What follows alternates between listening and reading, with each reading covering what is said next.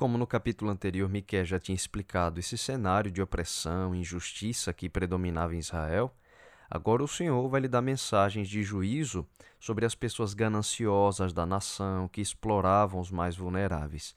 Israel havia se tornado uma nação má, violenta, e é com essa descrição que inicia o capítulo 2, dizendo assim, logo no primeiro verso: Ai daqueles que, no seu leito, imaginam a iniquidade e maquinam o mal.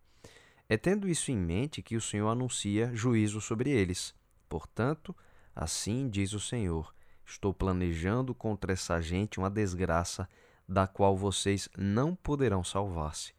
Vocês já não vão andar com arrogância pois será tempo de desgraça. Naquele dia, vocês serão ridicularizados, zombarão de vocês com esta triste canção. Estamos totalmente arruinados. Dividida foi a propriedade do meu povo. Ele tirou-a de mim, entregou a invasores as nossas terras. Está nos versos 3 e 4.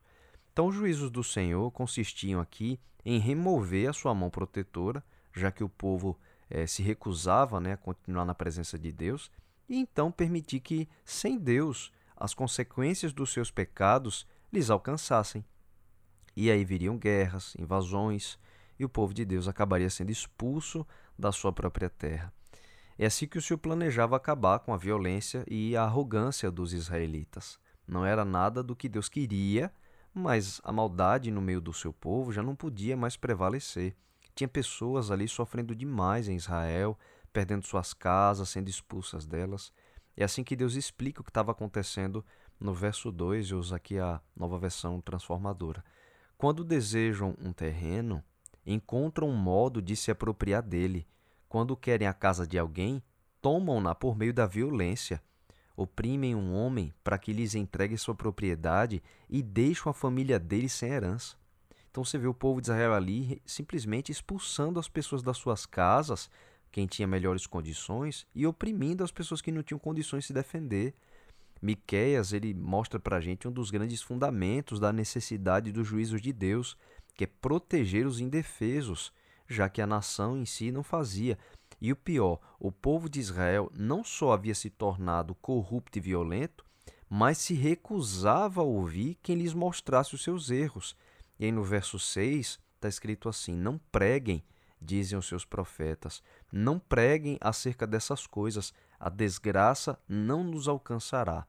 Então, os profetas da época se recusavam a reprovar o pecado e ainda diziam que Miqueias não pregasse sobre o juízo de Deus, dizendo que essas coisas profetizadas pelo Senhor não aconteceriam. E é nesse contexto, para responder a esses profetas que não pregavam a palavra de Deus, que o Senhor diz uma frase marcante no capítulo. No verso 7, o Senhor disse: As minhas palavras fazem bem ao que anda retamente. Ou seja, quem praticava o bem não precisava temer a palavra do Senhor. Pelo contrário, as palavras de Deus faziam bem a quem andava em integridade. Portanto, os opressores sofreriam, mas os oprimidos seriam libertos. Deus não estava exigindo perfeição, mas ele estava exigindo justiça. Porque veja é, que logo em seguida como o Senhor descreve a maneira como os israelitas estavam vivendo. A NVI, no verso 8, diz assim: roubam a túnica daqueles que confiam em vocês e os deixam em farrapos, como quem volta da batalha. E o verso 9, ele parece ter ficado mais compreensível na nova tradução na linguagem de hoje, dizendo assim: Vocês expulsam dos seus lares queridos as mulheres do meu povo, e assim os filhos delas perdem para sempre as bênçãos que prometi.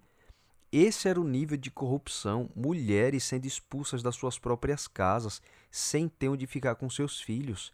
Injustiça, violência, falta de respeito pelas pessoas mais vulneráveis. Tudo isso estava presente em Israel. É por isso que o Senhor fala de uma forma justa, mas também muito triste. No verso 10, ainda na NTLH, a gente vai ler assim: Saiam daqui, vão embora, pois esse não é o lugar onde vocês vão descansar em paz. Aqui há tanta gente desonesta e sem vergonha que a destruição vai ser total. É muito forte essa tradução, mas eu acho que ela expressa bem né, a, maneira como o povo Israel estava vivendo e a necessidade de justiça sobre eles.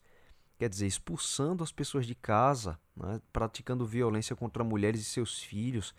E os israelitas, eles se recusavam a ouvir o Senhor, de forma que eles preferiam ali é, profetas mentirosos, que pregassem apenas sobre bênçãos, e não que dissessem a eles a verdade que podia salvá-los. E aí no verso 11, ainda na NTLH, a gente lê assim: O profeta que essa gente prefere é aquele que anda pregando mentiras e falsidades, prometendo vinho e cerveja para todos. Mas apesar das mensagens de juízo tão necessárias, o capítulo termina com o Senhor, na verdade, renovando as promessas de restauração para o remanescente, para a porção do seu povo que escolhesse permanecer fiel. E aí nos versos 12 e 13 a gente lê assim: Algum dia, ó Israel, reunirei os que restarem. Juntarei vocês novamente como ovelhas no curral, como rebanho em seu pasto. Sim, sua terra voltará a se encher do ruído das multidões. Seu líder abrirá o caminho e os conduzirá para fora do exílio, pelas portas das cidades inimigas, de volta para sua terra. Seu rei os conduzirá, o próprio Senhor os guiará. Isso no que parece ser uma bonita profecia messiânica, inclusive, né? Como a gente já viu, o profeta Jeremias conhecia as mensagens de Miqueias e Jeremias falou mais claramente dessas promessas de restauração para o remanescente depois do exílio. Jeremias ele nos mostra que por causa do pecado prevalente em Israel e a recusa deles a se arrependerem, eles realmente acabaram sendo invadidos, como profetizou Miqueias aqui. Mas Jeremias explica que depois de 70 anos, o Senhor voltaria a restaurar o seu povo em Jerusalém, resgatando-os de todos os países para onde eles haviam sido espalhados no exílio. O povo de Israel ele poderia ter tido um, um destino diferente, né, se não tivesse se recusado a reconhecer os seus erros. Mas eles preferiam ouvir é, mensagens agradáveis e que não condenassem os seus pecados. Então eles nunca foram curados da sua enfermidade moral e continuaram na prática do pecado até que, rejeitando a presença de Deus, o Senhor removeu sua mão e eles receberam a recompensa de todo o mal que eles praticaram. Miqueias, então, é um importante profeta, precursor dessa época do exílio, avisando o povo de Israel para eles terem um destino diferente, mas a insistência no pecado destruiu o povo, destruiu tudo. Há erros na nossa vida que precisam ser corrigidos também, mas a gente nunca vai ser curado das doenças que se recusa a admitir que a gente tem. Não podemos repetir os erros do antigo Israel se as palavras de Deus mexem conosco, não é a palavra de Deus que precisa ser mudada, somos nós. Como disse o Senhor aqui por meio de Miqueias, minhas palavras fazem bem a quem pratica o bem.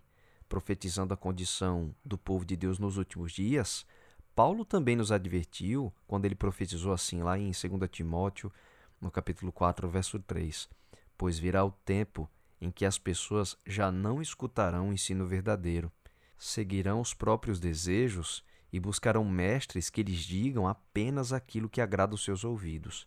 Então, os últimos dias eles seriam semelhantes ao que aconteceu com Israel no passado. Mas a gente não pode repetir os mesmos erros. A gente não deve ouvir apenas o que nos agrada. A gente precisa ouvir a verdade. E se a verdade nos incomoda, louvado seja Deus. Essa é a nossa oportunidade de cura, de mudança. Como diz o sábio Provérbio 28, 13. O que encobre as suas transgressões nunca prosperará, mas o que as confessa e deixa alcançará misericórdia. Então não há cura sem diagnóstico, não há perdão sem reconhecimento. Confessar e deixar o pecado é o diagnóstico e o tratamento pelos quais o Senhor nos cura. Como Deus disse: Minhas palavras fazem bem a quem pratica o bem.